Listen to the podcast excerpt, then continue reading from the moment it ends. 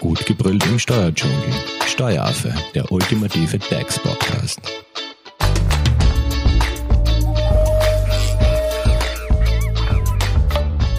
Hallo und herzlich willkommen beim Steueraffen. Ho, ho, ho, es ist die Zeit der Weihnachtsgeschenke und der Weihnachtsfeiern. Und da fragt man sich immer Steuersegen oder Steuerfalle, weil was soll man seinen Kunden oder Mitarbeiterinnen und Mitarbeitern schenken, damit einen der Fiskus nicht wie eine Weihnachtsgans rupft. Das heißt, alle Jahre bedanken sich Unternehmen zu Weihnachten bei ihren Mitarbeitern mit Weihnachtsfeiern und Weihnachtsgeschenken und kleineren Aufmerksamkeiten. Und was man wirklich abgabenfrei schenken kann, das wollen wir in der heutigen Podcast-Folge gemeinsam mit unserer Expertin Jessica Garmani-Hofer von der Hofer Leitinger Steuerberatung klären. Hallo Jessica. Hallo Simone. Was kann jetzt ein Dienstgeber seinen Mitarbeitern schenken? Genau, da gibt's einen Freibetrag quasi zu beachten und da der geht so, dass man eben Sachgeschenke an seine Dienstnehmer quasi ausgeben kann und die dürfen einen Wert von 186 Euro pro Mitarbeiter und Kalenderjahr nicht überschreiten und diese 186 Euro sind dann Sozialversicherungs-, Lohnsteuer- und Lohnnebenkostenfrei, das heißt komplett abgabenfrei. Und taugliche Sachzuwendungen sind zum Beispiel eben Geschenkkörbe, Bücher, Parfums auch sehr beliebt, eine Autobahnvignette oder einfach ein normaler Gutschein sozusagen, der nicht in Geld abgelöst werden kann. Wie schaut es jetzt mit Goldmünzen oder Golddukaten aus? Genau, das wäre auch ein passendes Geschenk. So ein kleiner Philharmoniker genau. zur Weihnachtsfeier. Äh, und diese 186 Euro pro Dienstnehmer, ähm, ist das jetzt unabhängig davon, ob der Vollzeit oder Teilzeit beschäftigt ist? Das ist ganz unabhängig für jeden Mitarbeiter. Also da zählt man quasi die Köpfe im Unternehmen, aber er muss angestellt sein. Also für einen Selbstständigen äh, Gesellschafter, Geschäftsführer beispielsweise würden die 186 Euro nicht gelten. Oder für Mitarbeiter auf Werkvertragsbasis. Genau. Welche Voraussetzungen gibt es jetzt eigentlich noch? Genau. Wichtig ist, ähm, dass man die Geschenke allen Mitarbeitern oder Mitarbeitergruppen gewährt, dass es eben kein Bargeldgeschenk sein darf und auch keine individuelle Belohnung. Beispielsweise es gibt einen Mitarbeiter, der wird Mitarbeiter des Monats oder eben ein Mitarbeiter bekommt ein Kind, also man möchte einen Mitarbeiter beschenken, dann würden die 186 Euro nicht gelten. Aber eben für das klassische Weihnachtsgeschenk, das man ja üblicherweise all seinen Mitarbeitern quasi macht, dort gelten eben einfach diese 186 Euro. Und müssen diese Weihnachtsgeschenke an die Mitarbeiter jetzt hochoffiziell überreicht werden, zum Beispiel im Zuge einer Weihnachtsfeier, oder ist das egal, wann man die den Mitarbeitern gibt? Das heißt oft so, dass man eben die Gutscheine im Rahmen von einer Veranstaltung übergeben muss. Das muss jetzt aber keine hochoffizielle Weihnachtsfeier sein, sondern man kann sich quasi eben auch einfach treffen und nur diese Weihnachtsgutscheine eben zum Beispiel ausgeben. Jessica, bleiben wir vielleicht gleich beim Thema Weihnachtsfeier.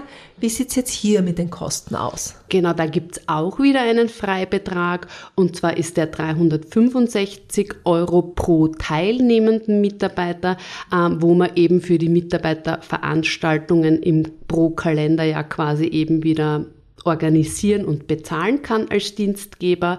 Wichtig ist, dass eben diese 365 Euro für alle Veranstaltungen in einem Kalenderjahr gelten, also nicht nur für die Weihnachtsfeier. Das heißt, man muss sozusagen alle Veranstaltungen, also Betriebsausflug, Skitag, Weihnachtsfeier, alles zusammenrechnen und dann gibt es eben diese zusätzlichen 365 Euro.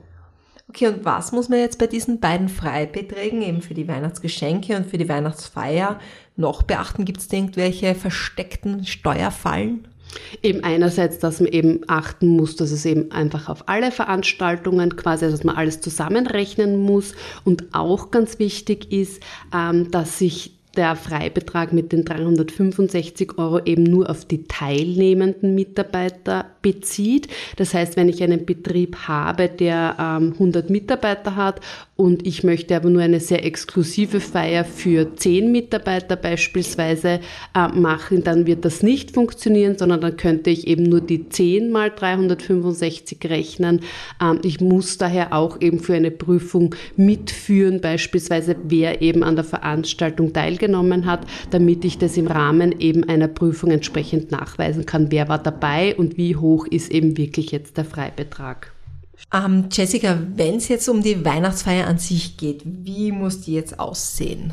Also da gibt es quasi keine Vorgaben vom Gesetz. Also ob man da jetzt wirklich eine ganz schicke Weihnachtsfeier in einem Restaurant macht und ein mehrgängiges Menü ähm, isst oder einfach eine Cocktailparty, das bleibt ganz mir als Arbeitgeber sozusagen überlassen.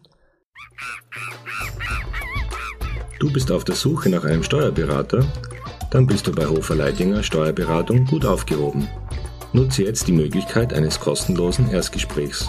Denkbar machbar. Mehr dazu unter www.hoferleidinger.at. Haben jetzt äh, die Mitarbeiterinnen und Mitarbeiter eigentlich einen gesetzlichen Anspruch auf die Weihnachtsgeschenke? Grundsätzlich sagt man nein und es gibt auch keine Rechtsprechung äh, bisher zu diesem Thema.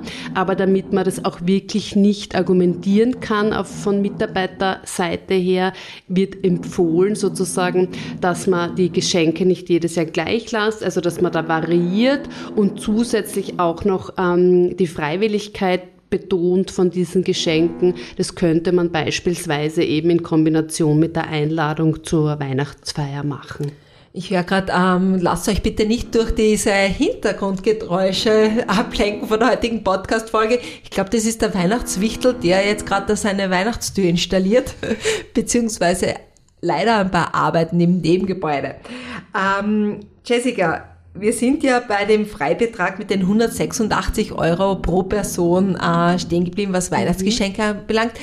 Gibt es jetzt irgendwelche Möglichkeiten, wenn man ein bisschen mehr schenken möchte? Also sprich, wenn man über diesen Betrag kommt? Ja, also grundsätzlich nicht, aber die letzten Jahre und auch heuer noch haben wir ja die Teuerungsprämie. Da haben wir eh auch schon äh, darüber informiert. Und diese Teuerungsprämie, da hatte eben jeder Arbeitgeber heuer noch die Möglichkeit, seinen Mitarbeitern bis zu 3000 Euro auch abgabenfrei zukommen zu lassen.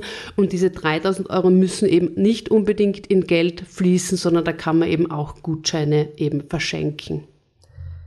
Kommen wir vielleicht jetzt noch einmal zum Thema Weihnachtsfeier zurück.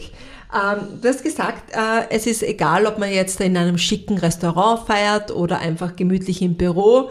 Ähm, was ist, wenn jetzt so eine Christmas Party ein bisschen exzessiver ist und ausartet und ähm, sagen wir so ein Mitarbeiter stürzt auf der Tanzfläche und bricht sich den Fuß. Ja. Ist es dann ein Arbeitsunfall oder in welche Kategorie fällt so ein exzessives Feiern? Ja, das ist eher eine sehr gute Frage und es gibt da keine eigene gesetzliche Regelung quasi dazu. Es gibt so ein paar Punkte, ähm, die man da quasi eben heranziehen kann für die Beurteilung. Man sagt, dass wenn eine Veranstaltung vom Dienstgeber ähm, veranstaltet wird, der Dienstgeber oder ein Vertreter teilnimmt, der Dienstgeber die Kosten überwiegend zumindest äh, trägt, dass die Zeit von dieser Veranstaltung nicht auf den Urlaub angerechnet wird äh, und es ein gemeinsames Rahmenprogramm gibt, dass dann Unfälle auf so einer Veranstaltung Arbeitsunfälle sind. Es müssen nicht alle Punkte erfüllt sein, aber es ist einfach, eben, man muss dann eben schauen, was liegt vor und was liegt sozusagen nicht vor. Also ich würde sagen, ein Unfall auf der klassischen Weihnachtsfeier wird ein äh, Arbeitsunfall sein. Aber es gibt beispielsweise äh, Rechtsprechung zu einem Grillfest. Ähm, das ist vom Dienstgeber organisiert worden. Es hat ein gemeinsames Rahmenprogramm gegeben. Der Dienstgeber war auch selbst vor Ort. Dieses Grillfest hat um 14 Uhr begonnen. Der Dienstgeber war bis 18 Uhr dort und dann hat eine sehr kleine Gruppe bis bis spät in die Nacht dann noch gefeiert und um halb zwei in der Früh äh, hat dann eben ein Mitarbeiter einen Unfall gehabt und da ist dann entschieden worden, dass dieses, das war zwar jedenfalls eine Betriebsveranstaltung, wäre da ein, am Nachmittag beispielsweise ein Unfall passiert, wäre das sicher ein Arbeitsunfall gewesen. Dieser Unfall in der Früh ist dann aber wiederum gesagt worden, das war kein Arbeitsunfall, weil da eben die Gruppe nur mehr so klein war und das Betriebliche quasi sehr in den Hintergrund gerückt ist. Okay, also auch da bitte aufpassen und vielleicht dann schauen, ähm, sich da ein bisschen zusammenzureißen auch, oder?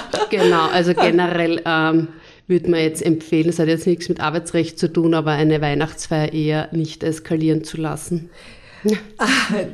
Jessica, ich glaube, wir sind jetzt da am Ende unserer Podcast-Folge anbelangt. Also, das heißt, all jene, die jetzt diese ganzen Tipps äh, beachten und halt auch die Freibeträge einhalten, ich glaube, die können sich auf jeden Fall äh, gemütlich abgabenfrei auf Weihnachten vorbereiten ähm, und natürlich auch ein schönes Fest mit ihren Mitarbeiterinnen und Mitarbeitern feiern. Wenn es jetzt Genau. trotzdem noch Fragen gibt, wie erreicht man dich? Am besten per E-Mail unter graz.hoferleitinger.at.